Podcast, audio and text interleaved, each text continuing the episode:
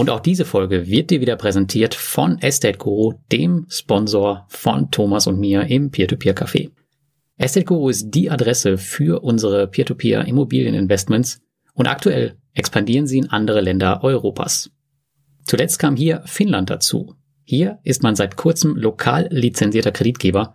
Zwar gibt es keine einheitliche europäische Crowdfunding-Lizenz, jedoch ist Estate Guru bestrebt, in jedem Land, wo sie sich selbst niederlassen und Kredite vergeben, auch die lokalen Regulierungslizenzen zu erlangen. Dies zeugt natürlich auch von der Ernsthaftigkeit des Projektes und macht das Investment für dich am Ende auch ein Stück sicherer. Wenn du noch kein Investor auf Guru bist und jetzt mit dem Investieren starten willst, dann findest du in den Show Notes einen Link für 0,5% Cashback auf deine Investments in den ersten 90 Tagen. Und allen Investoren, die schon dabei sind, so wie Thomas und ich, viel Spaß weiterhin mit eurem monatlichen Cashflow.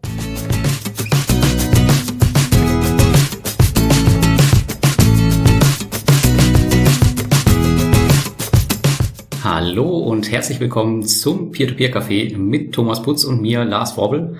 Und heute haben wir wieder einen Gast dabei aus unserer Community. Ist die Daniela bei uns? Erstmal hallo ihr beiden. Hallo Lars. Hallo Daniela. Und hallo Lars. Hallo. Hallo Thomas. Und hallo Community. Wir haben ähm, mit Sicherheit wieder einige Leute dabei, die jetzt heute live äh, mit im Chat sind. Und wie immer könnt ihr natürlich gleich Fragen stellen zu allem, was wir hier so sprechen. Und natürlich auch, wenn ihr Fragen an unseren Gast habt. Und wir fangen wie immer an, bevor wir zu unserem Gast kommen, mit unseren News. Thomas, was lief bei dir?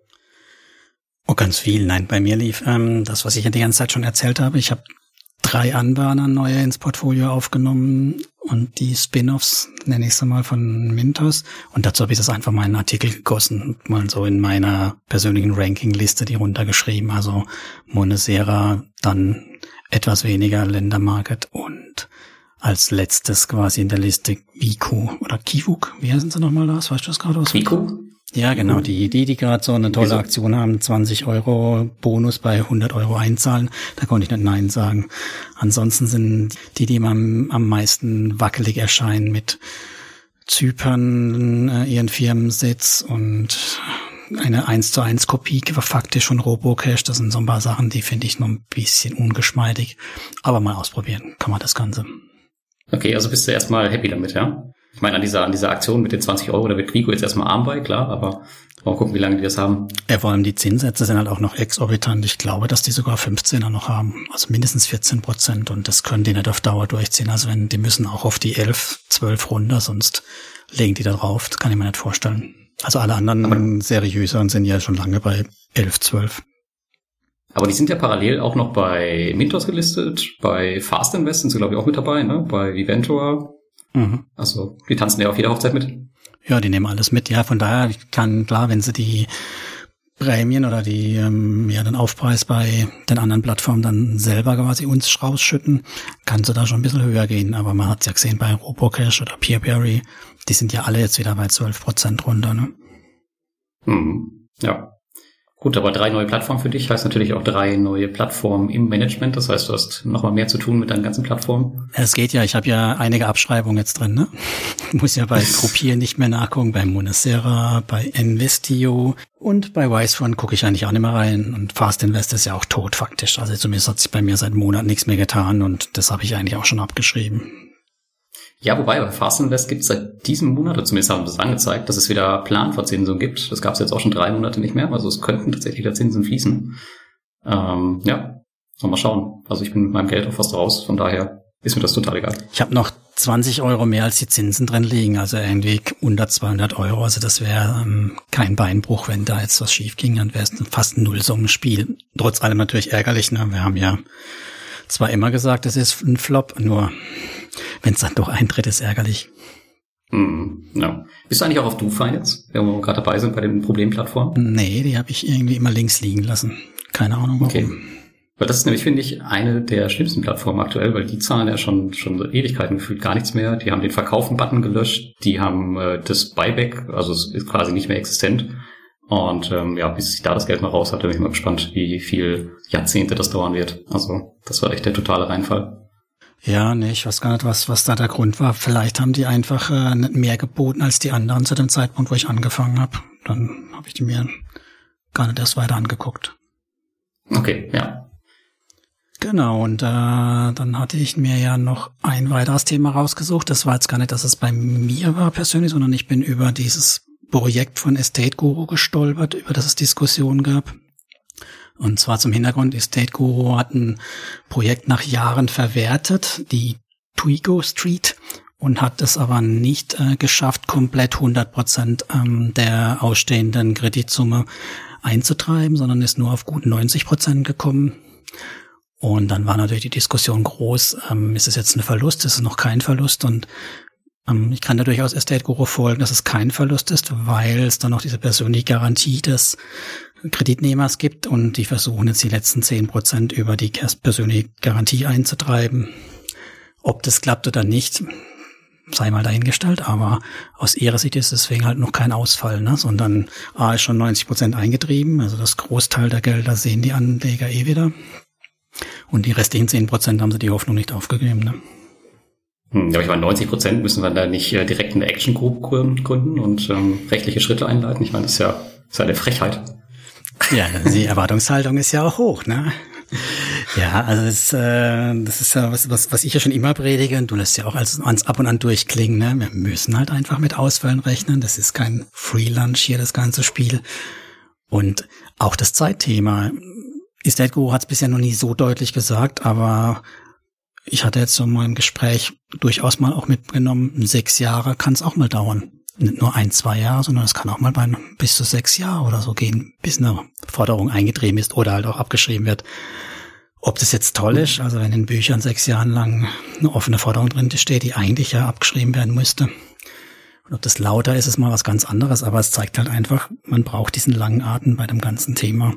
So mit mal rein, mal raus, kannst du halt vergessen. Ne? Genau, das Thema hatten wir auch schon im letzten Café, wenn wir über den Anlagehorizont von Peer-to-Peer-Krediten sprechen. Wo sind wir da eigentlich? Sind wir bei fünf, bei zehn Jahren oder vielleicht auch eher bei 15 Jahren? Ich würde tatsächlich eher auf Drittes tippen mittlerweile. Ja, also deswegen würde ich auch sagen, also gerade bei solchen Plattformen auf jeden Fall. Wir haben natürlich so ein paar Ausnahmen, wo ein funktionierender Zweitmarkt da ist, solange die Kreditphasen super sind. Da kann ich natürlich auf dem Zweitmarkt viel verkaufen, da komme ich dann auch schneller raus. Aber lass halt wieder so eine Phase jetzt sein, wo, es, wo du nur noch mit Abschlägen verkaufen kannst, dann wird es halt auch ein teurer Spaß. Ne? Tatsächlich, ja. Ah, Zweitmarkt ist noch ein schönes Stichwort. Die habe ich nicht aufgeschrieben, die News, aber die würde ich noch, die würde ich noch kurz eine Minute drüber investieren. Du weißt, auf wen Zweitmarkt ich raus will, oder? Ich ahne, es wird Crowdestor sein. Genau, die haben ja ihren Zweitmarkt. Hast du den angeguckt? Ich habe ihn mir tatsächlich 30 Sekunden angeguckt und dann habe ich gesagt, oh nein, bloß wieder raus. Ja, also das ist echt, also sowas hingerotztes, also das, also ich meine, klar, man kann es für Reinvest machen, wie 24 und kann es Monate und Jahre lang ankündigen und nie liefern, aber man kann auch einfach ein Stück unfertigen Güllecode auf die Straße bringen. Also was da alles kaputt drin ist, das ist, finde ich schon ziemlich hart, aber hat immerhin dafür gesorgt, dass es einige Leute gab, die vermeintlich tolle Kredite gekauft haben, glaube ich, und Leute gab, die gute Schnäppchen gemacht haben, ne? weil auch, auch die ganzen Berechnungsgrundlagen und so, die sind hanebüchend. Hm. Ja, also ich habe auch überlegt tatsächlich, ob ich da noch zuschlagen soll, aber irgendwie ist mir das Ganze, also da passiert mir einfach zu viel auf Crowdestor, deswegen warte ich darüber ein bisschen ab. Ähm, ja, ja, ich habe meine Sachen reingeschrieben, also ein paar, paar Projekte, die in Schieflage sind mit leichtem Abschlag nur, aber das will natürlich keiner. Ne? Also du hattest zum Teil 50 Prozent Abschlag oder sowas dann anbieten müssen. Und das Beste ist halt, wenn du mal einmal dein Projekt eingestellt hast, kannst gar nicht mehr rausnehmen. Du musst 14 Tage warten. Okay. Also das sind so die Details, ne? Diese die kaputten Dinge, die da so gerade passieren. Ja, aber ich habe es bei Facebook gepostet. Also die meisten, also ich habe die Frage gestellt, was denn besser ist. Ähm, so ein Modell wie Reinvest24, was halt quasi niemals rauskommt, weil man immer irgendwas Neues findet, oder halt so eine Sache wie jetzt bei Crowdestor. Und da war eigentlich, da waren die Kommentare ziemlich eindeutig, dass sie sich mehr so eine äh, so ein, so ein, so ein Furz wie bei Crowdestor wünschen, ähm, anstatt dass halt ewig drauf warten und nicht aus ihren Projekten rauskommen. Also von daher präferiere ich tatsächlich auch den Furz von Crowdestor. Ja, wahrscheinlich. Wobei ich behaupte, dass die meisten auch nicht rausgekommen sind, wenn sie noch halbwegs Geld dafür haben wollten. Aber ja, es gab ja auch Leute, die haben halt dann auf die Hälfte oder noch mehr verzichtet und die kamen dann auch wirklich raus. Hm. Klar. Jo, das waren aber auch so die Themen, die jetzt mich so in den letzten Tagen, Wochen mal bewegt haben. Ja, und bei mir gab es einen Mintos-Artikel auf meinem Blog, wo ich so ein bisschen aus meiner Sicht erzählt habe, wie ich die Dinge aktuell betrachte und wie man sich da denken kann. Ähm, von diesem ganzen Bildzeitungskram, den wir jetzt die ganze Zeit im Internet lesen, da war jetzt nicht so viel dabei, sondern ich habe halt lediglich auf meine Zahlen geschaut und wie ich da so weitermache. Und ähm, was jetzt ein bisschen noch neu ist, das war ein Blogartikel noch nicht. Ich bin jetzt tatsächlich auch offiziell im Minus seit letzter Woche. Also hm, ich glaube 100 Euro oder so. Also tatsächlich nach fünf Jahren Investment ähm, sind die Rückholungen größer als das, was eigentlich rausgekommen ist. Das, ist aber, jetzt nicht das ist so krass. Geil. Das ist aber krass bei dir, oder? Ich meine, du fünf Jahre und du hast weniger Zinsen eingenommen, als du jetzt in Einholung hast. Die wäre wahrscheinlich nicht so schlimm gekommen, wenn nicht die Finco-Gruppe gewesen wäre, die alles zusammengelegt hat. Ja, das, hat ja, das war ja was, was man mhm. nicht so richtig unter Kontrolle hatte. Also selbst wenn man davor gut gestreut war, aber wenn die dann halt alles zusammenlegen und irgendwie geht dann die ganze Gruppe äh, futsch, dann ist das natürlich mhm ziemlich blöd. Ja. Das ist bitter, ja. Genau, und ich hatte letzte, letzte Woche ein Interview mit dem Martin Schulte und da haben wir auch darüber geredet, ähm, wann denn jetzt der Boden bei Mintos jetzt endlich mal da ist. Und tatsächlich sieht man jetzt schon eine Verlangsamung. Ich glaube, letzten Monat war es relativ ruhig. Ich glaube, diesen Monat ist bis jetzt auch nichts passiert. Es kommt jetzt nicht mehr so viel. Und ähm, ja, wann wann es mal wieder bergauf geht. Und ich glaube, tatsächlich ist so langsam der Zeitpunkt da, wo man sagen kann, okay, jetzt ähm, werden wahrscheinlich erstmal wieder ein bisschen die Zinsen fließen, weil ich meine, so viel kaputt gehen kann er jetzt nicht mehr. Ja. Schauen wir mal. Und ähm, ja, wenn, dann müssen sie halt auch aufpassen. Also wenn jetzt noch mehr kaputt geht, dann ja, dann lohnt es sich vielleicht tatsächlich für viele dann nicht mehr. Ich glaube, die werden jetzt schon da ein Auge drauf haben. Mal gucken, was jetzt so die nächsten Wochen und Monate kommt. Ja, du wolltest was sagen? Ja, mich wollte mich nicht nur interessiert, aber auch noch was gesagt dazu, wie er die Chance zum Eintreiben von offenen Baustellen noch sieht. Also sind die eigentlich schon abgeschrieben, die ganzen? Oder, oder wie siehst du das? Was ist dein Gefühl bei dem Ganzen?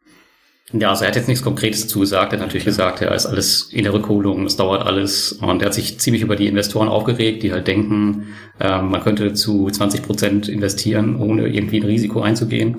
Das, da merkt man schon, das ist ein ziemlich emotionales Thema für ihn. Also mhm. auch wenn er jetzt nicht so der emotionale Typ ist, aber da hat er schon so ein paar Sachen rausgelassen.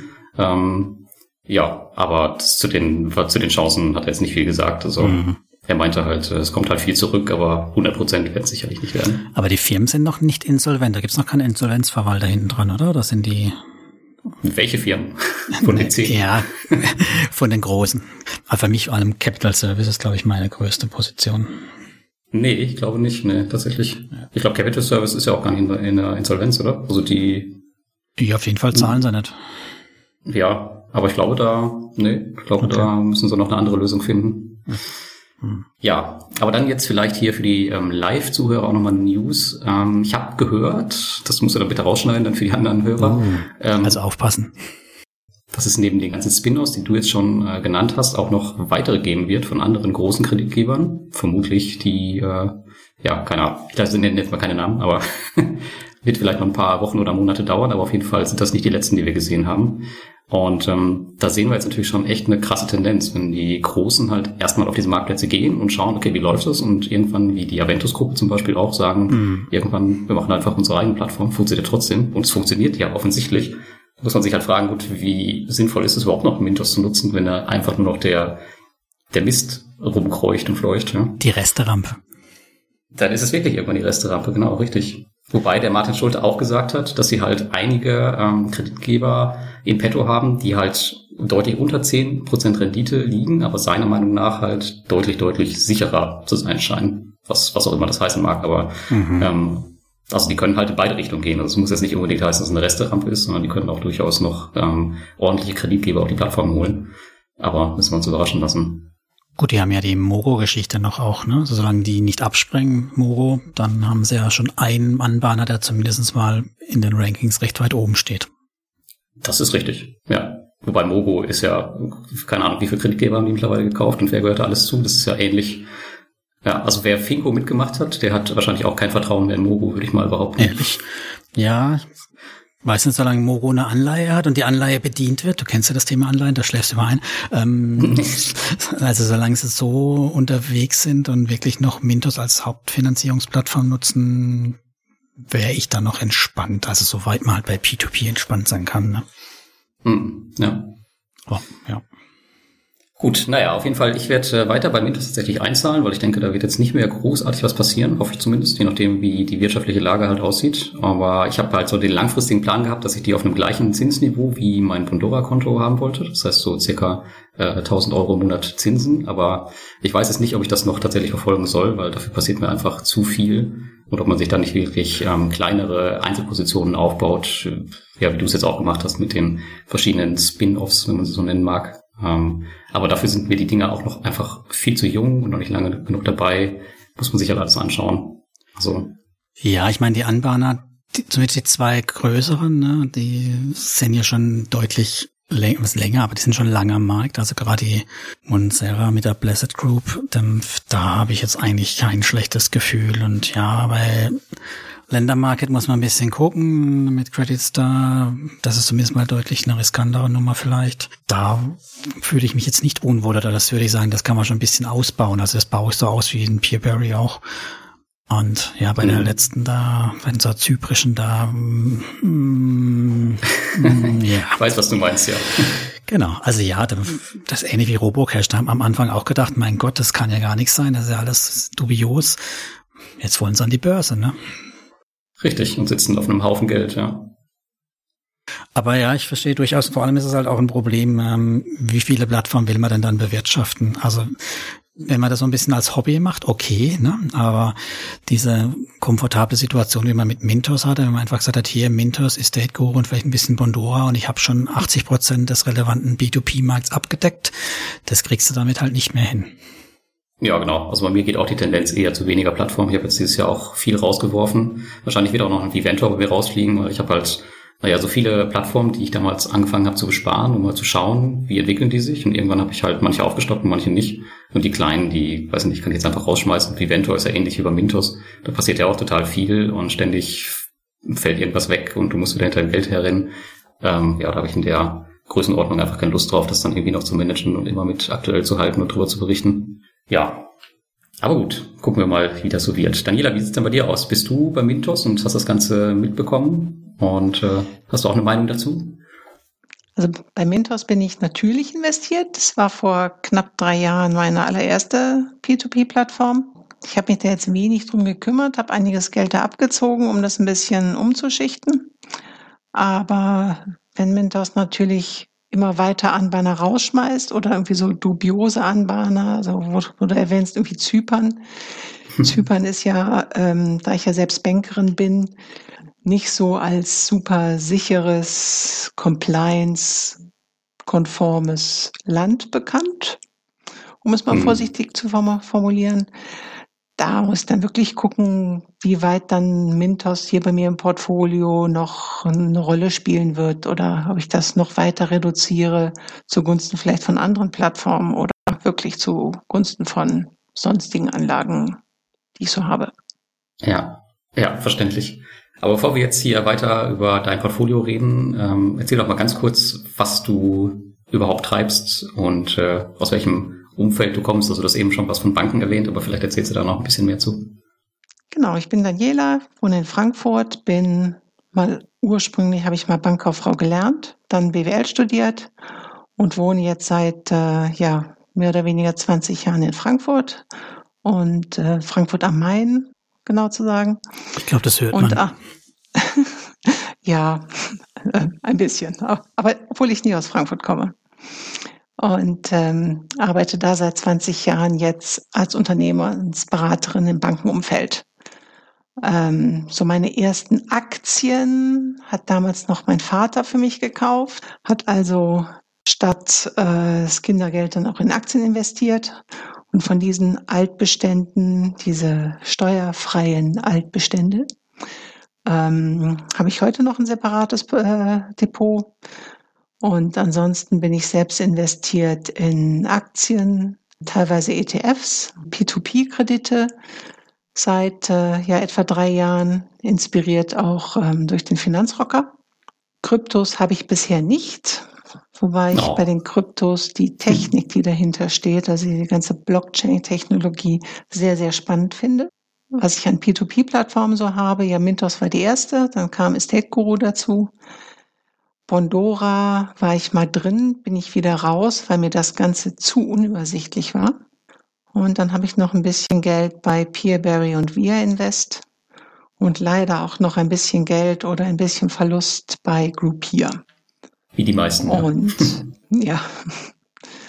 Und das ist, denke ich, so von den Plattformen her, weil ich betreibe Geldanlage eben nicht als Hobby, sondern das soll was bringen. Ich will nicht unbedingt reich werden mehr damit, ich möchte aber nicht arm sterben. Und wenn ich dann mal in Rente gehen sollte in 10, 15, 20 Jahren, mal, wer weiß, äh, dann möchte ich mich halt entscheiden können, Trüffelpasta mit einem schönen Glas Pinot Grigio zu essen und nicht Nudeln mit Ketchup und ein Glas Wasser zu Hause. Wobei letzteres gesünder wäre wahrscheinlich, ne?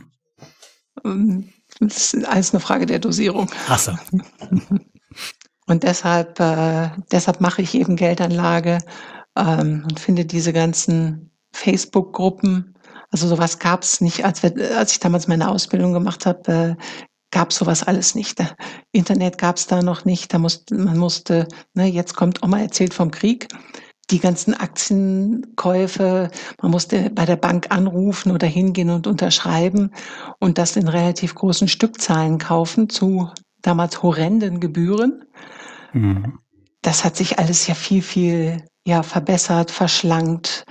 Es ist viel schneller, viel ähm, aktiver geworden, so dass ja auch jetzt äh, die Kostenseite bei der Geldanlage spielt eigentlich keine Rolle mehr. Ja, Fakt ist, ist die bei wenigen Euros angelangt, oder? Genau, wenige Euros, äh, ETFs für 0,2 Prozent äh, TER, Aktien kann man kaufen für, ich glaube, ein Euro oder Gebühr. Ja, null Euro, dann hast du ein bisschen mehr Spread oder so. Mittlerweile hat man ein bisschen mehr Spread, aber also das ist wirklich kein Grund, da nicht anzufangen und sich irgendwie um seine, um sein Leben und sein Geld zu kümmern. Und da ja. finde ich auch diese ganzen Facebook-Gruppen, finde ich eine tolle Sache zur Inspiration. Und eben nur zur Inspiration und mal zur Diskussion weil für mich ersetzen diese Facebook-Gruppen eben keine Anlageberatung. Und jeder, der da reingeht in so eine Facebook-Gruppe und fragt, was soll ich denn kaufen, Aktie A oder B, ähm, was würdet ihr denn machen? Ich habe jetzt darunter investiert, die und die Aktie gekauft, was haltet ihr davon? Es ist eine anonyme, eine anonyme Haufen von Menschen, die ich nicht kenne, die mich nicht kennen, die zum Teil vielleicht mit äh, Fake-Namen oder Fake-Profilen unterwegs sind. Und von denen möchte ich einen Rat haben für meine Geldanlage.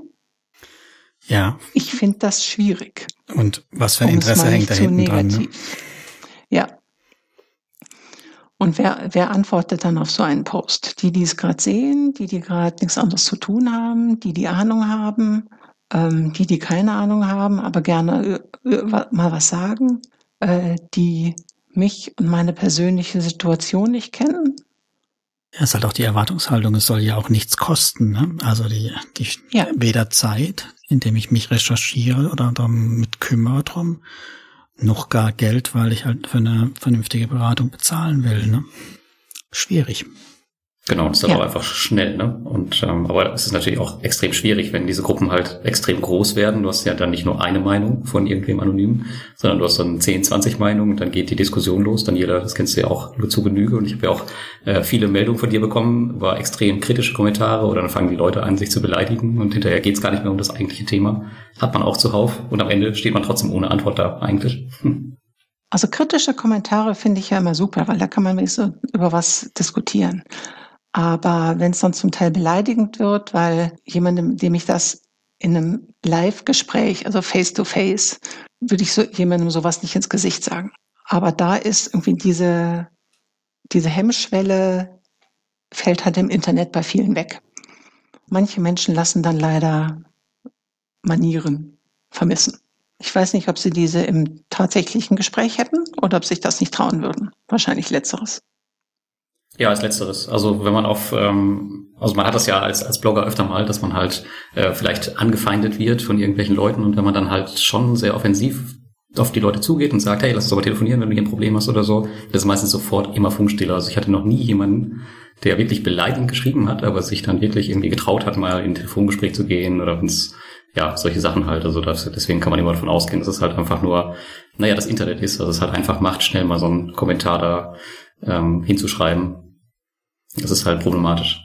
Ja, und manche wollen ja auch alles falsch verstehen. Das hat man ja auch, ne? Also ganz so reflexartig reagiert auf was, ohne das richtig gelesen zu haben, raushaut. Ja. dass das aus dem, dem Medium geschuldet. Ich meine, das Problem ist halt auch, ähm, hat ja auch gerade jemand im Chat schön geschrieben, du kannst dich heutzutage wirklich im Internet extrem breit informieren, aber die größte Schwierigkeit ist, wie filterst du das Ganze? Also wie findest du denn das raus, was dich auch wirklich ein Stück weiterbringt?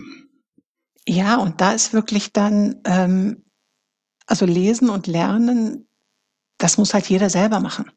Da kann ich mich in diesen Gruppen oder YouTube oder Blogs oder Podcast oder was es da auch alles sonst noch gibt, kann ich mich ja informieren. Aber letztlich entscheiden muss ich das ja. Weil es ist ja mein Geld, das ich anlege. Und das kann mir ja auch keiner abnehmen. Und wenn ich dann so eine Frage stelle oder vielleicht eine, auch eine, durchaus eine gute Antwort bekomme für eine Frage, solange ich da nicht sage, hier, ich bin weiß nicht, junger Mann, äh, gerade geheiratet, Anfang 30, äh, das erste Kind ist in Planung, ähm, was soll ich denn machen? Äh, dem kann man natürlich ganz anders antworten, als wenn jemand sagt, hier, ich bin Student, Studentin, äh, Anfang 20, habe gerade angefangen zu studieren, will irgendwie in anderthalb Jahren mal ins Ausland und da studieren. Mit einem Nebenjob verdiene ich 500 Euro dazu. Äh, was, was soll ich denn machen? Das ist halt eine ganz, ganz andere Situation. Und da, da gibt es dann auch eben keine Standardantworten, genau wie es keine Standardstrategien gibt. Es gibt ja dann diese Diskussionen hier, ich mache Dividendenstrategie, ich mache Value, ich mache Growth, ich mache 80-20. Genau, 80-20, diese Standard äh, ETF Antworten mit äh, 100 minus Lebensalter soll dann für Bonds sein, der Rest dann für Aktien oder umgekehrt. Und äh, ja, das sind Ideen. Aber informieren und entscheiden muss ich ja selber. Und ich, und ich weiß nicht, ob das vielen schwer fällt heutzutage. Ich glaube auch, dass sie meistens schon eine Stufe zu tief, also zu konkret einsteigen, ne? also so mit konkreten Produkten oder Assets in einsteigen, sondern statt sich überhaupt mal Gedanken zu machen. Also so dieses übliche, was habe ich an Vermögen, was kann ich investieren, wo will ich denn hin mit dem Vermögen? Was habe ich denn für Sicherheiten oder was brauche ich für Verbindlichkeiten? Also dieses Ganze, was vorab passieren soll, dass es bei vielen noch gar nicht klar ist, sondern ich habe gehört, P2P ist ein geiler Scheiß. Ja, da möchte ich jetzt aber auch mitspielen. Und was für eine Plattform könnt ihr mir empfehlen? Hm. Genau. So startet's dann, ne? Und dann fängt das an, ja, weißt du, was P2P ist und weißt du, dass man da auch Geld verlieren kann? Und ähm, wie ist denn so grundsätzlich deine Strategie? Ähm, hast du das Geld überhaupt übrig? Weil im Extremfall ist es wie bei Gruppier erstmal weg. Wieso erstmal? Ja, du weißt doch, die Hoffnung stirbt zuletzt. Mhm. äh, also ich habe da noch zumindest ein bisschen Hoffnung, obwohl es tatsächlich äh, meine Excel-Tabelle schon auf Null steht. Aber das ist viel, viel zu früh. Da kommt erstmal die Produktauswahl, wird sich mit konkret, mit, äh, ja, ich glaube hier in der äh, Chatgruppe schrieb gerade einer, ne, Shell, Shell A oder B, die übrige, die ewige Frage. Ähm, die Frage ist dann erstmal überhaupt Aktien, wie, viele davon und ähm, wie stelle ich mich grundsätzlich auf? Ja, was für eine Risikotoleranz habe ich denn? werde ich ganz, ja. ganz äh, unruhig, wenn sie fünf Prozent abtaucht. Was mache ich, wenn sie bei 30% Minus steht? Ähm, ist dann Haus und Hof weg und so weiter und so fort. Das sind alles so Fragen, die man sich halt vorher stellen muss. Ich glaube, das können wir aber ähm, niemandem beibringen, der jetzt gerade irgendwie 20, 21 Jahre alt ist und gerade einsteigt. Der will direkt anfangen und der macht sich keine großartige Strategie, wo er anfangen soll.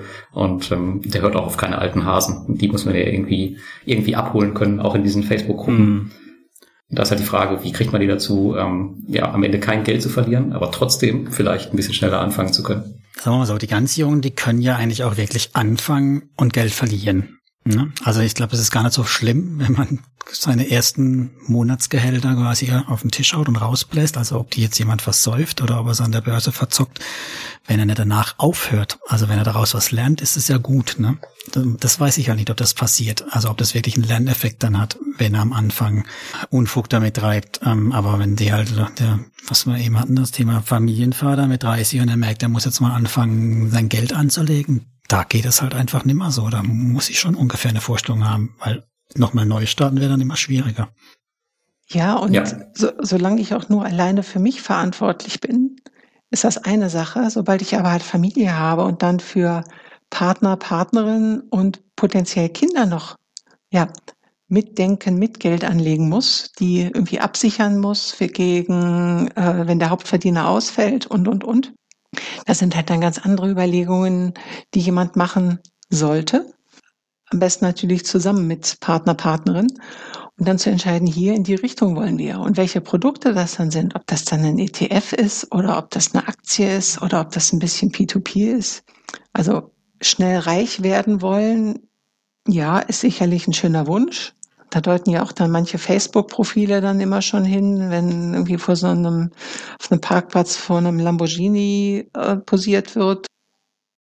Jetzt nochmal zurück, Daniela. Jetzt, ne, jetzt lass uns doch mal das Fiktive rausnehmen. Dann haben wir doch jetzt den jungen Burschen. Was würdest du denn dem jungen Burschen empfehlen? Also ich weiß, dass du immer gern schreibst, äh, hast du überhaupt eine Ahnung? Ne? Also du hast, du hast stellst immer gern Gegenfragen, aber was wäre so da, das Vorgehensmodell?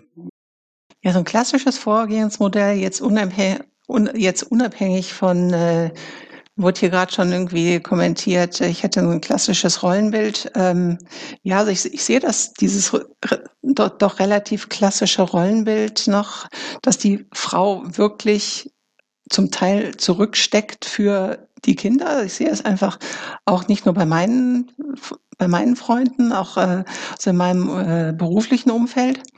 Aber was ich denn so empfehlen würde, wäre, ja, erstmal einen Kassensturz machen. Und zwar egal, wenn man jetzt noch gar nichts gemacht hat, unabhängig vom Alter, Kassensturz und Inventur. Wo stehe ich? Was habe ich für Vermögenswerte? Was habe ich vielleicht irgendwelche Kredite, Konsumschulden? Ähm, wie ist meine Lebenssituation? Bin ich 20, 30, 40, 50, 60 kurz vor der Rente? Und wo will ich hin mit meinen Geldanlagen?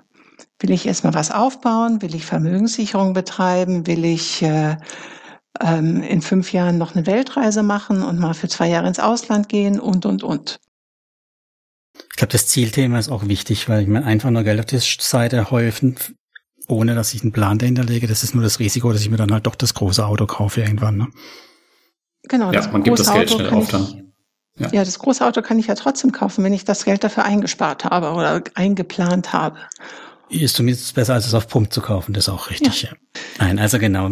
Ziel ist, Ziel ist, finde ich, schon auch wichtig, auch wenn natürlich ein Konsumziel jetzt für unser eins eventuell etwas schal klingen mag, aber ist durchaus äh, ja auch ein valides Ziel, was man haben kann. Das kann ja sein. Konsumziel kann ja auch sein, ich möchte jedes Jahr äh, eine große Reise machen und dafür extra Geld zurücklegen. Das heißt wirklich ähm, also mir hat irgendwann geholfen, mein Gehalt dann in, ja, in so eine virtuelle Töpfe zu teilen. Geldanlage, wirklich sparen, sparen für bestimmte Dinge. Es war damals irgendwie eine äh, Wohnung, Wohnungseinrichtung, Wohnungsumbau für Urlaub äh, und dann das Geld entsprechend dafür direkt auch zu verwenden und nicht mal dauernd hin und her zu schieben. Hm. Und wenn ich dann diese Strategie dann entwickelt habe, wo ich denn grundsätzlich hin will mit meinen Zielen äh, und mich eingelesen habe, ähm, weil Lesen und Lernen, das hört, das hört ja auch gerade bei Geld, Geldanlagen nie auf. Da kommen ja regelmäßig äh, neue Produkte dazu, neue Anbieter. Dann eben Produkte auswählen und dann auch anfangen. Ich glaube, so ein paar Grundregeln beachten, nicht alles, äh, nicht alle Eier in einen Korb legen, äh, die eigene Risikostrategie beachten und ein bisschen Geld so als Puffer auf der Seite haben, auch wenn das vielleicht auf einem Tagesgeldkonto keine Zinsen bringt. Das ist dann halt so die, in Anführungsstrichen, Versicherungsprämie, die ich dafür bezahlen muss. Und dann anfangen und das auch durchziehen und nicht alle paar Monate wieder an der Strategie rumwerkeln und äh, äh, Produkte hin und her schieben, nur weil ich gelesen habe, dass es bei P2P-Anbieter X äh, 0,5 fünf Prozent aufs Jahr gesehen irgendwie so ein Bonus-Cash-Programm gibt oder weil da immer wieder ein neuer Anbieter kommt, der 20 Euro Einsteigerprämie gibt, ähm, wo ich dann auch noch dabei sein muss. Das heißt natürlich nicht, dass diese Strategie völlig fix ist. Die muss ich anpassen bei Lebensveränderungen. Wenn ich vielleicht den Job verliere oder äh, jobbedingt umziehe oder vielleicht doch ein Haus kaufen will oder eben kein Haus kaufen will oder ins Ausland will oder äh, Heirat oder mhm. das Gegenteil davon, Scheidung. Ich habe schon zwei Kinder und ups, da kommt ein drittes. Da muss ich natürlich meine Strategie und die Produkte anpassen. Ja. Aber nicht alle, alle paar Wochen, nur weil ich irgendwo was gelesen habe, was der nächste heiße Scheiß ist. Weil das gibt's nicht.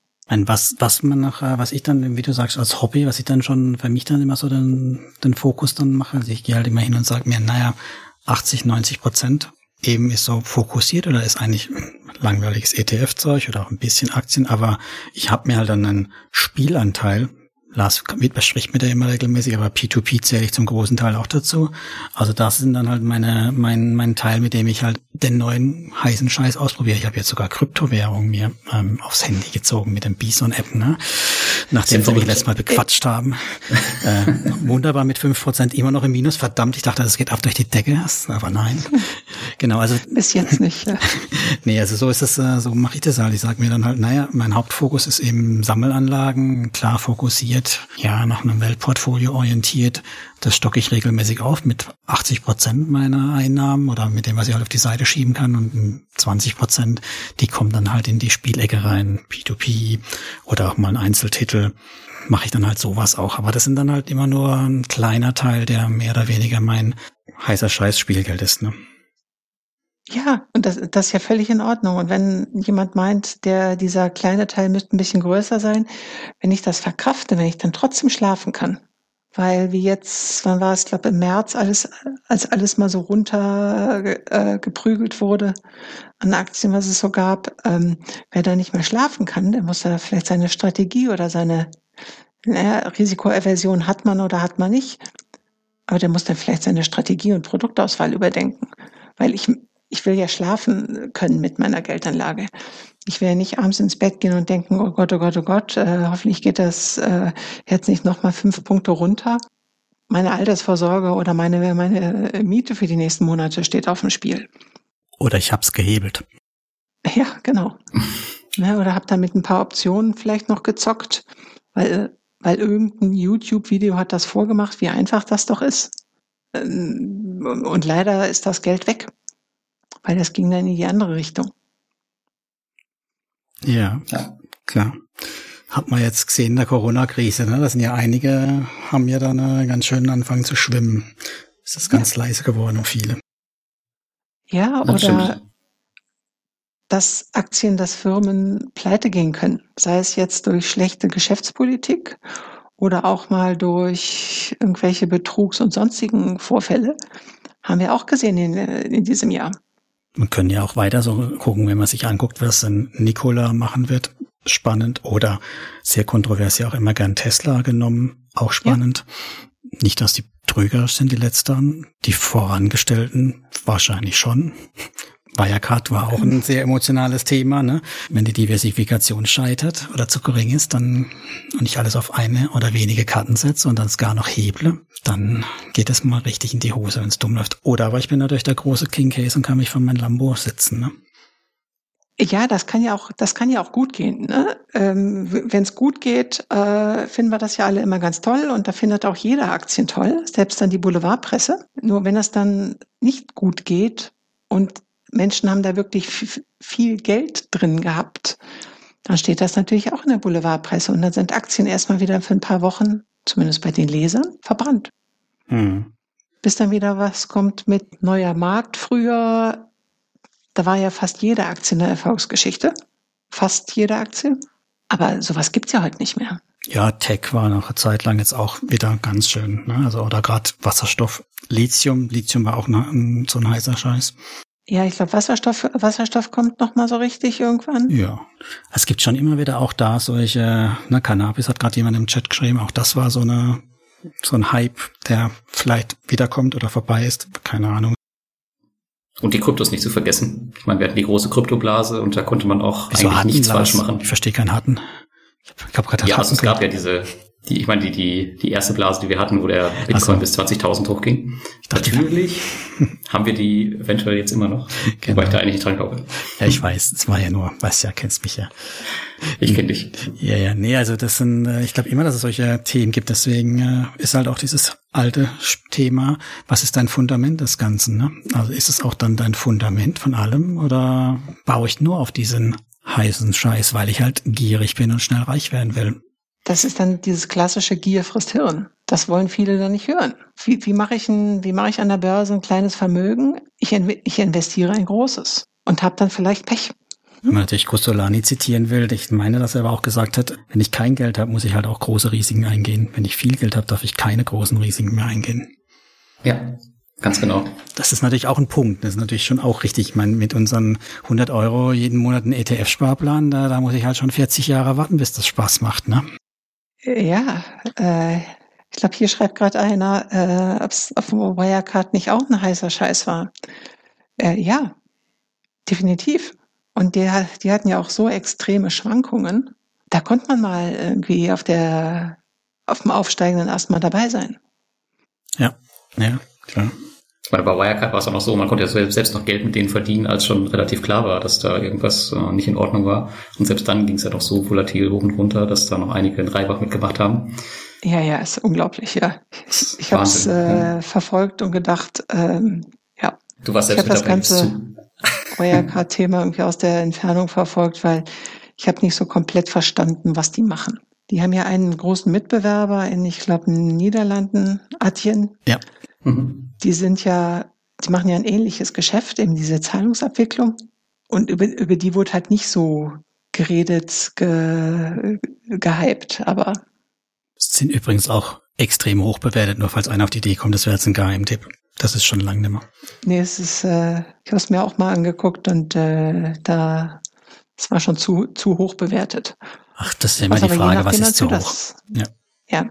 Ja, klar, aber genau, das, ja, das stimmt schon. Also höher geht's wahrscheinlich immer, in die andere Richtung vielleicht auch. Und wenn wir das alle vorher wüssten, dann wäre es langweilig. Würden wir hier nicht, würden wir hier nicht sprechen.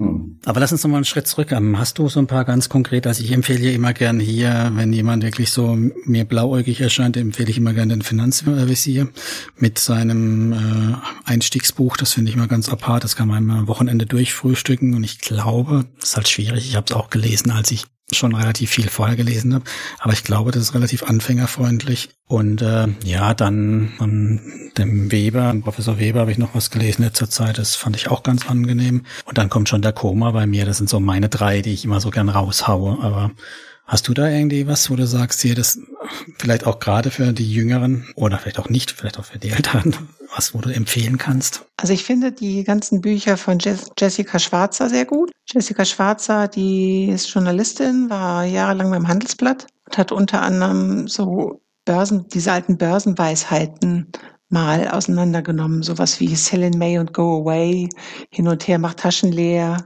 und sowas ähm, und hat die mal überprüft auf, äh, ob die überhaupt ja, noch, noch valide sind, noch heute gelten. Dann hat sie ein relativ aktuelles Buch, ich glaube von letztem Jahr, äh, geht um Frauen und Geldanlage, damit sie sich kein Millionär angeln muss. Erfolgreiche Finanzplanung für Frauen.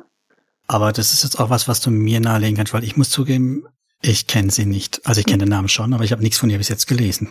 So ignoranter weißer Mann, ne? Und du willst ja auch keinen Millionär angeln, oder? Ach, wer weiß, ne? Hallo?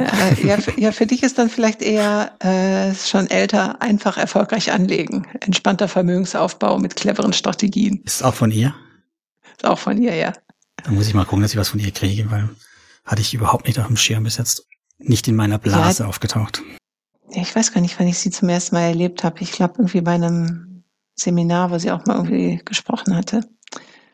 Dann, was ich sehr schön finde, auch weil man so zwischendurch so ja hören kann, sind äh, Podcasts, auch gerade vom Finanzrocker oder Finanzrocker und Finanzvisier, die haben ja auch was zusammen, weil die so wirklich, also wenn man wirklich von vorne anfängt, die behandeln, handeln so alles ab von Versicherungen über irgendwelche Riester, Rürup-Sachen bis zu einem allgemeinen, wie fange ich denn an, bis was mache ich denn mit Tagesgeld und, und, und. Die beiden fand ich sehr schön. Auch gerade im Zusammenspiel, weil die ja zum Teil sehr unterschiedliche Lebenssituationen, auch dadurch eine unterschiedliche Sicht auch auf die Gelddinge haben. Ja, durchaus. Und was ich auch sehr schön finde, gerade so auch äh, mit eher Richtung Einzelaktien, sind ähm, äh, Christian Veröhl und Tobias Kramer von Echtgeld TV. Mhm. Der Christian Veröhl hat auch ein Buch vor ein paar Jahren geschrieben, äh, irgendwas auch mit Dividenden. Geht da auch um Dividendenstrategie. Und die haben alle paar Wochen so eine Live-Sendung, was dann auch äh, hinter im YouTube-Kanal äh, irgendwo ausgestrahlt wird, plus Podcast, plus irgendwelche Informationen, die sie dann auf ihrer, auf dieser Echtgeld-TV-Seite veröffentlichen. Cool bleiben und, und mehr Dividende kassieren oder cool bleiben und Dividende genau, kassieren. Cool bleiben und Dividenden kassieren. Habe ich auch gelesen, war nicht schlecht, muss jetzt aber halt massiv umschreiben. Ne? Genau, muss ich jetzt massiv bei, umschreiben. Äh, ja. Auch, ja. ich glaube, da war er auch schon dran und da hat auch Corona ein kleines, kleinen Break gesetzt. Aber äh, die haben auch diese Strategie eben Buy and Hold and Check. Eben nicht wie Costolani einfach äh, kaufen und äh, Schlaftablette nehmen, sondern kaufen und halten und doch regelmäßig mal überprüfen, ob die gekauften Produkte, in dem Fall meistens Aktien oder ETFs dann überhaupt noch den Kriterien entsprechen, weshalb man sie denn damals gekauft hat. Ja, die haben auch eine schöne Einsteigersendung gemacht, finde ich. Also gerade so auch so Einzel- oder wenig ähm, kleine Portfolios, eben für ja. die Leute, die sich für nicht wirklich interessieren oder, oder dranbleiben wollen, weil gerade dieses Check ist auch was, was ich extrem schwer finde. Also ich bin auch eher so der Anleger, ich kaufe, sammle das ja, Zeug und, halt und, und kann nicht loslassen. Vor allem mit rechtzeitig loslassen. Ja, und das auch gerade dann irgendwie Ver Verluste realisieren. Also ich habe äh, vor Jahren mal Deutsche Bank Aktie gekauft und ähm, die liegt mittlerweile alleine in einem Depot. Für das du noch Gebühren bezahlen musst, bestimmt. Nein, zum Glück nicht. dann geht's ja. Kann ich beim Sterben Aber, zuschauen. Genau, ne? Die hat sozusagen äh, eine Bad Bank für eine Bad Bank. Äh, Hoffentlich bei der Deutschen Bank auch auf dem Depot dann. Nee, äh, das liegt woanders, ja. das wäre wär dann noch irgendwie doppelte Ironie. Aber du könntest das zumindest für Verluste verrechnen, oder? Das genau, machbar. Verluste verrechnen. Äh, dafür müsste ich aber dann was anderes halt verkaufen, um das halt verrechnen zu können oder halt übertragen. Ja, aber äh, da ist so dieses an Gewinnen irgendwie vielleicht zu früh verkaufen manchmal, aber dafür Verluste zu lange laufen lassen. Und da ist es, glaube ich, dann wirklich hilfreich, äh, wo ich dann immer noch selbst dann mit mir kämpfe, sich da wirklich auch ein vielleicht Stop-Loss oder eine Marke zu setzen, wenn eine Aktie oder wenn eine Geldanlage und eine bestimmten Schwelle erreicht hat, nochmal zu gucken, ob man die noch halten will oder nicht. Hm. Und dann Augen zu und durch und das Ding vielleicht auch wirklich verkaufen. Aber das sind ja dann schon die höheren Weine. Also da hat man schon ja, einen großen Schritt ja, ja. gemacht, wenn man in der, in der Liga dann unterwegs ist. Dann hat man hoffentlich schon was gelernt. Ne? Was, was sind deine Anfängerempfehlungen? Was gibst denn du jemand, wenn du auf einer deiner Weltreise jemand triffst, der von dem Ganzen noch gar keine Ahnung hat? Ein YouTube-Link oder ein Buch? Das ist eine gute Frage. Tatsächlich präferiere ich auch ähm, für Anfänger tatsächlich auch den Komma. Ähm, natürlich nicht diese die ersten Bücher, die er hatte, aber das gibt es jetzt in ganz, ganz vielen Ausführungen, auch einige, die einfacher geschrieben sind. Das ist ganz cool. Hast du es mal gelesen, das Einsteigerbuch von ihm? Ja. Ja. Boah, ich fand das sein schlechtestes bislang. Also das waren so viele Verweise auf die eigentliche Bibel, also wo ich echt gedacht habe, ey, das ist ja ein reines Werbeprospekt für sein Hauptwerk und dafür 20 das schon, das Ist halt es ist halt zum, zum Reinschnuppern gedacht. Und ansonsten bin ich halt auch ein extrem großer Freund von Sammelanlagen. Damit kann man am Anfang einfach am wenigsten falsch machen. Gerade mhm. in der Corona-Krise hat es sich halt gezeigt, äh, wenn man da nachkaufen möchte und nicht weiß, was man nachkaufen soll, dann kauft man halt einfach eine Sammelanlage und gut ist. Ja, ja, ja. klar. Absolut. Also ich finde in das Koma-Werk, dass die, die Bibel finde ich auch hervorragend. Nur ich weiß halt nicht, ich habe es jetzt ein paar Geschäftskollegen schon geschickt und ich habe den Eindruck, dass die über die zweite Seite nicht rausgekommen sind. Ne? Das ist immer das Problem. Also man muss sich ja tatsächlich auch ein bisschen reindenken, konzentrieren. Und da fehlt es tatsächlich bei vielen schon, da sind wir wieder beim Thema, Thema Verantwortung, dass sie da einfach keinen Bock drauf haben und dann sagen, ah komm, dann lassen wir es lieber gleich. Oder wir suchen uns halt, oder wir fragen kurz bei Facebook. was er kaufen soll. Mhm. Ja, schwierig. Was ist so, du bist ja eher so der, der, der, der Jüngste hier in der Riege, würde ich mal einfach frech behaupten. Was ist so mit einem neuen Mädchen? YouTube-Kanäle? Hast du da bei einem gutes Gefühl? Also ich bin da auch sehr, Echtgeld TV, ja, das gucke ich auch regelmäßig, finde ich auch gut, meistens sehr gut. Mhm. Aber dann wird's schon dünn, oder? Ich bin tatsächlich nicht so der äh, YouTube-Typ. Das heißt, ich habe ganz zu Anfang tatsächlich viel Aktien äh, mit Kopf geschaut. Das war so das Einzige, was ich tatsächlich regelmäßig auf YouTube verfolgt habe. Ansonsten bin ich tatsächlich eher auch bei den Podcasts und da höre ich auch äh, die gleichen Sachen, die ihr schon genannt habt. Ähm, mit Echtgeld TV, der Finanzrocker, Finanzvisier. Viel mehr höre ich dann nicht. Und ähm, tatsächlich YouTube eigentlich nicht so viel. Im Kryptobereich gucke ich mir den Julian Hosp ganz gerne noch an, aber das ist wieder nichts für euch. der ist auch nicht für einen Vermögensbasisaufbau, ne? Nee, ja, wobei der tatsächlich auch ganz gut ähm, allgemeine Themen mal dabei, ähm, wo man sich zumindest mal ein bisschen inspirieren lassen kann.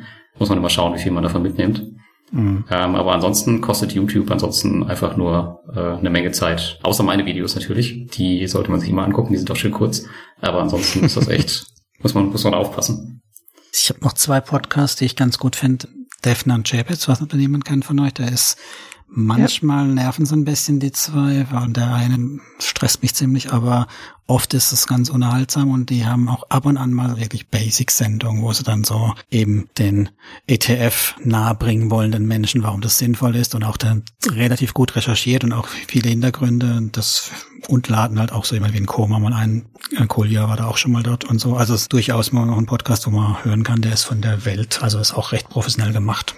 Mhm. Ah ja, einen habe ich noch, äh, jetzt wo wir gerade drüber sprechen, und zwar, den ich sehr, sehr cool finde, schon seit Folge 1, ist der Einkommensinvestoren-Podcast ähm, mit mhm. Luis Pazos, der war ja auch schon mal hier, ja. und ähm, ähm, Anton Kneupel. Die stellen immer extrem coole Papiere vor, die man nicht so unbedingt kennt, aber auch oft Sammelanlagen und überhaupt hauen die ziemlich viel Wissen raus, was gut recherchiert ist. Ähm, ja. Ich weiß jetzt nicht, ob es unbedingt was für Anfänger ist, ja, aber auf jeden Fall ein sehr, sehr cooler Podcast. Nee, das ist das für die, ich denke mal, Stufe zwei. Ja, genau. Also für ja. die Fortgeschrittenen, die schon das Grundsätzliche ja. verstehen und auch so ein bisschen ja. wissen, wo sie hinwollen, aber dann auch, finde ich auch sehr gut. Also habe ich auch schon die eine oder andere, das ist dann so das, was ich dann nachher auf der Zuckerseite auch habe, eine oder andere Inspiration rausgezogen und aus der letzten Folge direkt ein Papier aus Kanada erworben.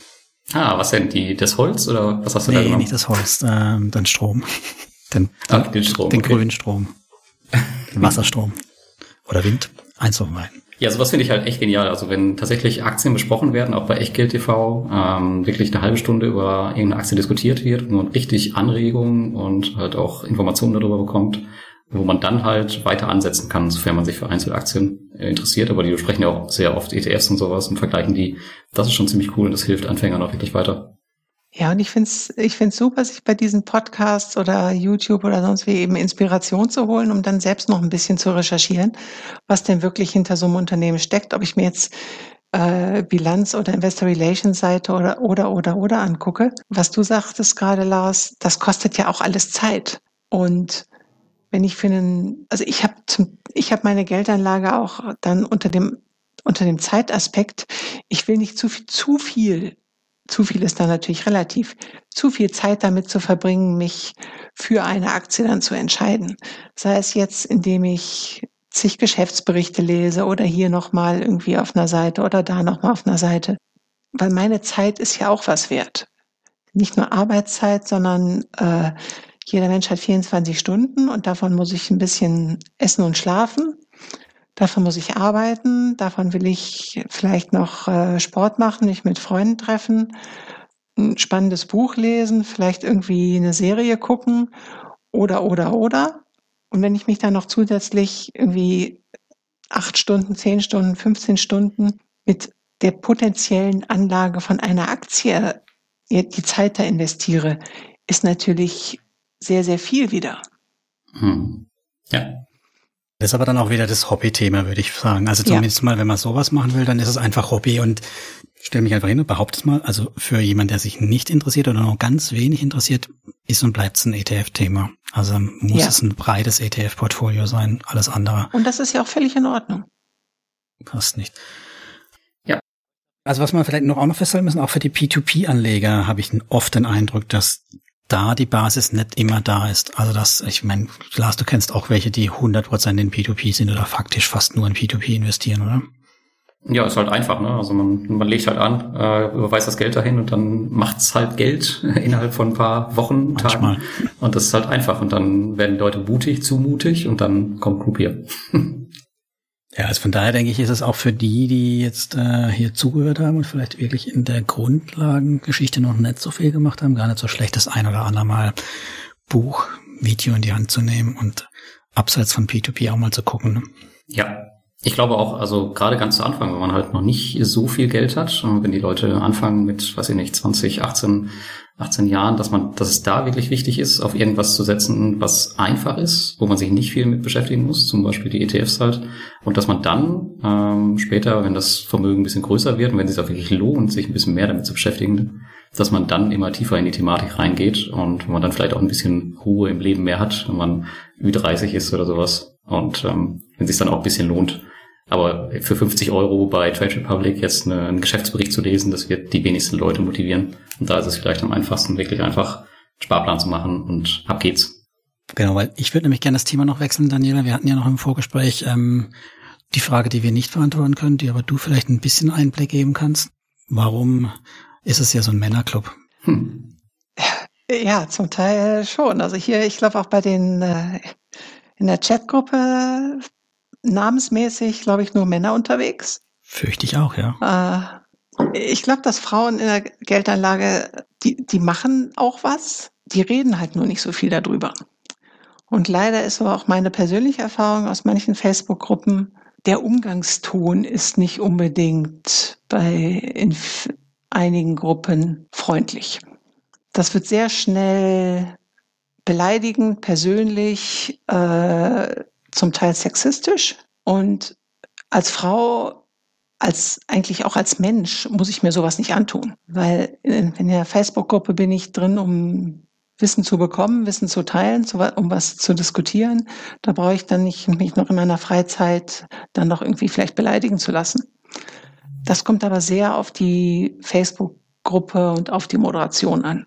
Bei manchen Moderationen, die checken das regelmäßig, überwachen das regelmäßig äh, und reagieren dann auch und manche, die lassen das dann einfach laufen. Was ich sehr schade finde, weil äh, was wir eben schon mal, ich glaube im Vorgespräch kurz hatten, so persönlich würde das jemand nie ins Gesicht sagen. Trauen sie sich nicht. Ja. Und das halt dann so, äh, ich glaube, da lässt das Internet manche, manches Mal so die, ja, die, die Manieren vergessen. Die Hemmschwelle einfach weiter runterfällt auch, ja. Ja, mhm. äh, und das ist eigentlich, und das ist eigentlich schade. Frauen machen da schon was, die äh, gehen halt nur nicht so äh, raus mit äh, mein, mein Haus, mein Auto, mein Boot, meine Geldanlage, meine Zinsen. Sind da, glaube ich, eher etwas leiser unterwegs. Was ich bei Frauen zum Teil in manchen Gruppen gemerkt habe, die haben so diese Nachhaltigkeitskriterien, diese ESG-Kriterien, gerade auch bei äh, Aktienanlagen oder auch bei Sammelanlagen, ist für viele halt sehr, sehr wichtig. Mhm. Also das Geld gut, ethisch korrekt anzulegen. Ja, das ist bei P2P je nachdem halt ganz schön falsch unterwegs. Ich erinnere mich noch genau, gerne an die Pelzdiskussion. Ja. Ne? ja, und äh, bei P P2P ist ich weiß ja nicht, an wen, an wen das Geld geht. Das weiß ich, wenn ich irgendwie eine Aktie gekauft habe oder hier eine, vielleicht noch eine Bankaktie gekauft habe, äh, weiß ich das natürlich auch nicht. Und bei P2P sind halt dann diese Payday Loans, sind zum Teil so kleinere Sachen, so äh, Wochenendkredite, mhm. was mhm. in anderen Ländern auch ja völlig normal ist. Was wir halt uns in, in Deutschland ich weiß, jetzt noch Österreicher und Schweizer jetzt sicherlich dabei, aber so in Deutschland ist halt Kredit eher so, hm, vielleicht mal für ein Haus oder maximal für ein Auto und alles andere ist schon so, hm, ich möchte nicht sagen unseriös, aber es macht man nicht. Mhm. Geschäftskredit mhm. natürlich jetzt ausgenommen, aber so diese privaten Konsumkredite. Ich weiß noch zu meiner, zu meiner Bankerszeit, in meiner Bankausbildungszeit, ich war völlig irritiert, als da auf einmal Menschen kamen, die kurz vorm Sommerurlaub sich einen Kredit, so ein Konsumkredit und wir reden Konsumkredit von Zinsen damals von 11, 12 Prozent, haben sich einen Kredit geben lassen, sind in den Urlaub gefahren und haben halt nach dem Urlaub noch ein halbes Jahr lang den Kredit abbezahlt. Wahnsinn. Also ich fand es damals völlig unglaublich. Ist wahrscheinlich heute immer noch so. Ja, das macht, wollen ja auch die Banken, dass man das macht, das ist eigentlich, wovon sie noch ja, leben können. Ja, ja, natürlich. Natürlich, die Banken wollen das. Die Banken machen ja damit, gerade damit Geld. Aber es ist ja. für mich so völlig unglaublich, dass man für sowas einen Kredit aufnimmt. Nochmal zum Thema Frauen vielleicht, äh, bevor wir das, das Thema wechseln. Äh, es gibt ja auch speziell tatsächlich ganz, ganz viele Gruppen, speziell für Frauen, die investieren, ähm, wo die sich teilweise vielleicht dann auch ein bisschen weiß nicht, wie man sagen soll, wohler fühlen oder so. Und vielleicht ist da mehr los, das kannst du eher sagen, weil die sind ja meistens, ähm, dass die Männer ausgeschlossen. Vielleicht hast du da vielleicht noch einen Tipp für unsere Zuhörerinnen, wenn wir da welche haben. Ja, also ich, ich war in einigen von diesen, äh, ich, ich will jetzt nicht sagen Frauengruppen, aber in den eher frauenlastigen Gruppen. Manche kommen halt über diesen Status Information nicht hinaus. Das, was wir eben hatten, dieses wirklich, man muss anfangen. Man muss sich informieren und dann irgendwann anfangen und sei es nur mit 50 Euro. Was ich sehr, welche Gruppe ich sehr schön finde, ist die, ich glaube 3F heißen die, äh, Claudia, Claudia, ich glaube Claudia Müller. 3F ist eine relativ kleine Gruppe noch. Die macht auch äh, sehr viel so mit Nachhaltigkeit und ESG-Kriterien. Dann eine Gruppe, aber eher für alle, find, finde ich die Gruppe von Annette Weiß deine Finanzbildung. Das war eher eine, eher eine allgemeine Gruppe, wo halt äh, auch zum Teil Versicherungsthemen, Rententhemen und so diskutiert werden. Aber ansonsten reine Frauengruppen. Also ich bin auch gegen reine Frauen. Also ich persönlich brauche auch keine reine Frauengruppe. Eine normale, gemischte Gruppe mit Menschen, die sich im Internet benehmen können. Hm. Ja, aber es ist schon so ein Trend, ne? Das ist, das weiß, ist so eine so viel, verlangt. Aber es ist schon so ein Trend, dass es halt viele Produkte einfach nur für Frauen gibt. Ähm, sei es jetzt, ich weiß gar nicht, gibt es Komma auch für Frauen, das Buch oder so, aber es gibt halt viele, viele Bücher, die genau das gleiche Thema behandeln oder überhaupt Produkte, aber dann halt nur für Frauen sind und dann ist das Cover vielleicht, weiß ich nicht, pink oder so, dass die Frauen da besser angesprochen fühlen. Aber natürlich muss das eigentlich nicht sein. Im Endeffekt ist es genau das gleiche alles. Ja, aber es verkauft also sich Geld, auch gut. Ja, Geld ist ein Partnerschaftsthema dann irgendwann. Tatsächlich der das neueste von Max Weber ist auch, da haben auch Frauen mitgeschrieben. Ich meine, der Finanzrocker hat sogar eine der Damen da letztens im Podcast gehabt. Ich weiß leider nicht mehr, wie sie hieß, aber das, die hat durchaus auch da kompetent mitgewirkt und das Buch liest sich, na gut, wobei ich kann das ja gar nicht beurteilen als Mann, aber ich habe das jetzt nicht, nicht so wahrgenommen, wie wenn es jetzt nur an Männer orientiert, also gerichtet wäre. Ne? Es war sehr neutral. Aber das ist natürlich aus meiner Perspektive ist es auch schwierig. Ich glaube, wir merken das auch gar nicht so, dass es für uns geschrieben ist, ne? Und nicht für alle. Hm, nein, tatsächlich nicht. Also ich äh, interessiere mich tatsächlich auch da gar nicht für die für die Unterschiede oder so. Ähm, ich kann das auch nicht ganz verstehen, diese, diese Trennung. Ja, wenn du weißt auch halt gar nicht, ob du es wahrnimmst, ne? Weil wir haben ja bisher auch nur Bücher eben meistens von Männern gelesen, ne? Und das, wir waren ja auch die Zielgruppe. Von daher ist es auch schwierig zu beurteilen, ob das jetzt so geschrieben ist, dass es auch eine Frau anspricht. Ja, da weiß ich nicht, also bei, den, bei vielen Autorinnen merkt man ja, dass die sich halt auch als, also ein bisschen als Leitbild darstellen. Das hat man auch oft in der, in der Männerszene nicht so oft oder in dieser, sagen wir so. mal, bei den allgemeinen Büchern. Mhm. Ähm, also ich kaufe da jetzt den, den Komma nicht, weil es jetzt halt, äh, ich kaufe es wegen den Informationen nicht, weil jetzt, weil ich jetzt das Gesicht von, von dem Komma toll finde. Aber bei, bei Frauen ist das oft anders. Also die ähm, nehmen sich andere Frauen so ein bisschen als Beispiel. Da sieht man auch auf den Buchcovern sind auf die Frauen drauf und sind so ein bisschen die Leitbilder. Vielleicht ist da auch noch mal so ein Unterschied. Ja, ich glaube ja auch, äh, Beate, Beate Sander hatte ja auch irgendwie ein Buch, ich glaube Aktienführerschein oder so ähnlich. Ich glaube, die war auch dann, ist ja auch vor, äh, vor kurzem erst äh, verstorben, mhm. die, die war ja auch dann wirklich Leitbild für viele Frauen, dass es, dass es geht, dass Geldanlegen an der, Bör an der Börse möglich ist. Und eigentlich unabhängig vom Geschlecht. Also der Aktie ist es doch egal, ob ich sie kaufe oder jemand anders. Total, ja. Ja, klar. Und Geld ist auch neutral, das ist geschlechtsneutral. Mhm. Aber spätestens, wenn ich in einer Partnerschaft bin, Kinder habe, Kinder geplant sind, muss ich mich mit meinem Partner oder meiner Partnerin über Geld unterhalten. Zumindest mal versuchen. Also tatsächlich ist es auch so, dass das meine Frau nicht interessiert, das Thema. Also was von gar nicht interessiert. Ist bei mir auch so, ja sie vertraut mir da, dass ich keinen, dass ich nicht alles in P2P stopfe. Aber bei dem P2P-Thema, da wird schon ganz dünn, das Eis, ne? So, aber, aber darüber hinaus zu unterhalten, warum und wie ich das mache und was ich daran toll finde, da, ähm, jo, da endet das Gespräch schnell. Also das kann man nicht unbedingt erwarten, dass es auch beide die gleichen Interessen teilen. Ich denke, da muss man sich dann halt auskäsen, wer von beiden dann halt damit klar geht, was dann der andere halt übernimmt, welchen Teil davon. Ja, und das ist ja auch völlig in Ordnung, solange man sich da einig ist. Ja, klar. Aber ich meine, die Erwartung, dass man das partnerschaftlich löst, das ist, das klingt immer so toll, aber ich glaube eigentlich nicht, dass man die auch haben darf. Und ich weiß auch nicht, ob man sie eben haben muss, ne? Mein Lars, du suchst jetzt auch keine neue Freundin, oder? Deswegen. Ähm, nee, sie hat ja auch andere Vorzüge. Also es ist jetzt nicht so, dass, ähm, dass es immer nur um die Finanzen geht. Man muss Kompromisse eingehen. Die Zeit ist fortgeschritten. Oder haben wir noch was Wesentliches vergessen bei dem Thema, Daniela? Weil sonst würde ich, ich, auf die, würde ich auf die Frage der Community übergehen. Ich habe eine Frage bekommen vom Thomas.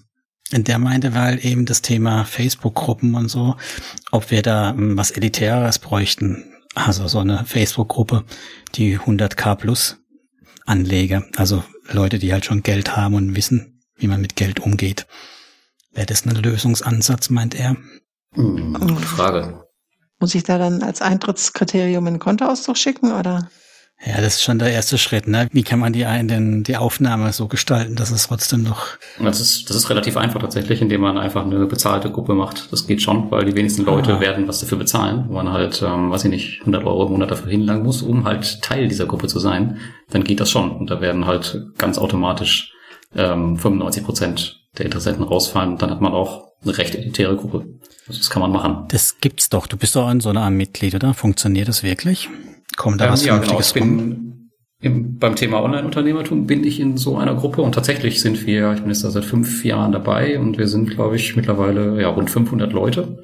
Äh, angefangen hat es, glaube ich, mit knapp 60 oder 70, also ist sehr, sehr langsam gewachsen über die Jahre und tatsächlich ähm, hält das die Qualität sehr, sehr hoch. Muss ich sagen, das wird im Thema Finanzen mit Sicherheit auch nicht anders sein. Mhm. Ich also, meine, ja, im Finanzthema gibt's doch auch so eine Gruppe. Weiß ich, irgendwo habe ich auch mal eine Einladung gehabt, aber ich habe nicht weiter verfolgt und ich dachte, du wärst da auch dabei. Ja, ist mit Sicherheit auch, wo wir eben über diesen, über den Julian Haus gesprochen haben. Ich glaube, der hat auch so einen, so einen Inner Circle, der, keine ja. Ahnung, 100 Euro im Monat kostet oder sowas. Ähm, aber ich weiß jetzt nicht, was da äh, hintersteckt. Aber es gibt auf jeden Fall die Möglichkeit, solche Gruppen zu schaffen und die dann halt dafür bezahlen zu lassen. Ich weiß nicht, ob man es anders hinbekommt. Bin ich mir nicht sicher. Weil dann hast du halt wieder das Problem, dass alle rein wollen. Ja, und ich finde es natürlich auch schwierig, weil das ist, klingt so ein bisschen so nach Boss Group oder so. Da gab es ja schon äh, diverse so komische, ja fast so esoterische Gruppen dann, wo man eben Inner Circle, das hat für mich alles so ja, Geschmäckle, weiß ich nicht. Aber zumindest mal eben das Elitäre wird mich jetzt auch ein Stück weit stören. Aber klar, sonst hast du ja das Problem, ist jeder dabei, weil wenn kein Kontoauszug kontrollierst, dann kann jeder sagen, ich habe 100k, ne? Ja, aber man muss das ja halt, also es ist ja das Problem, dass die Leute, die wirklich ähm, sich über tiefere Sachen austauschen wollen, da wird es halt schwer bei Facebook in einer Gruppe, wo irgendwie 10.000 Leute drin sind. Die musst du ja irgendwie dazu bekommen, in einen Raum, dass sie sich halt untereinander in anderen Sachen, mit anderen Sachen äh, beschäftigen können. Und ähm, deswegen, ich würde es jetzt nicht als elitär nennen, aber ich würde es halt irgendwie, naja, irgendwie so ein, so ein geschlossener Rahmen für Leute, die sich halt einfach tiefer damit beschäftigen wollen. Mhm. Das, was früher die Clubs waren, ne? Die, diese berühmten, man trifft sich im Ledersessel und raucht eine Zigarre. Richtig. Mhm. Ja, genau. Auch wenn du jetzt ein komisches Bild malst, aber ja. Mhm. Ja, und gegebenenfalls wirklich nur auf Einladung mit äh, Empfehlung von zwei anderen Mitgliedern. Stimmt, über die Empfehlungsgeschichte so, könnte man vielleicht auch noch reden, ja. ja. Und sobald das dann wirklich viel, viel noch Geld kostet, da sind viele dann auch nicht mehr bereit zu. Mhm. Ja, ist ein guter Punkt. Und dann die letzte Blick in den Chat. Haben wir da noch irgendwas? Oder sind schon alle zufrieden? Mm, ich glaube, da ist jetzt nichts mehr. Es gab noch ein paar. Nee. Dann bleibt Dann noch. Herzlichen Dank dir zu sagen, Daniela, dass du dabei warst, die Stunde bestritten hast mit uns.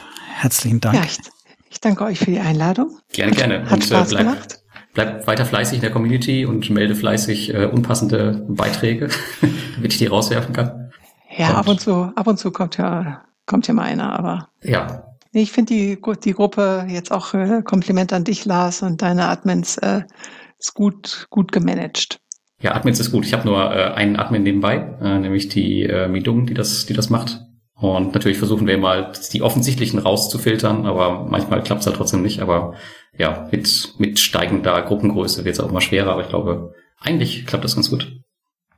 Ja, ja ich glaube, wenn, so wenn da jeder ein bisschen aufpasst, dass da eine gute Atmosphäre herrscht, dann haben da auch alle mehr von und haben da auch alle mehr Spaß dran. So sieht's aus, ja. Es gab Zeiten, da war es schon viel wilder. Das stimmt, ja, genau. Genau, ja, wir haben so ein paar, ähm, naja, Hürden eingebaut. Es gibt jetzt Fragen, die man beantworten muss zwischendurch. äh, beziehungsweise bevor man da reinkommt und wenn die halt nicht beantwortet sind oder solche offensichtlichen Sachen, wie der hat sich vor fünf Tagen erst bei Facebook angemeldet, da weiß er halt gleich genau, äh, was Sache ist. Oder der hat ein Profilbild, wo nur ein Bitcoin drauf abgebildet ist, da weiß er auch Bescheid. Ah ja. Mhm. Man lernt dazu mit der Zeit.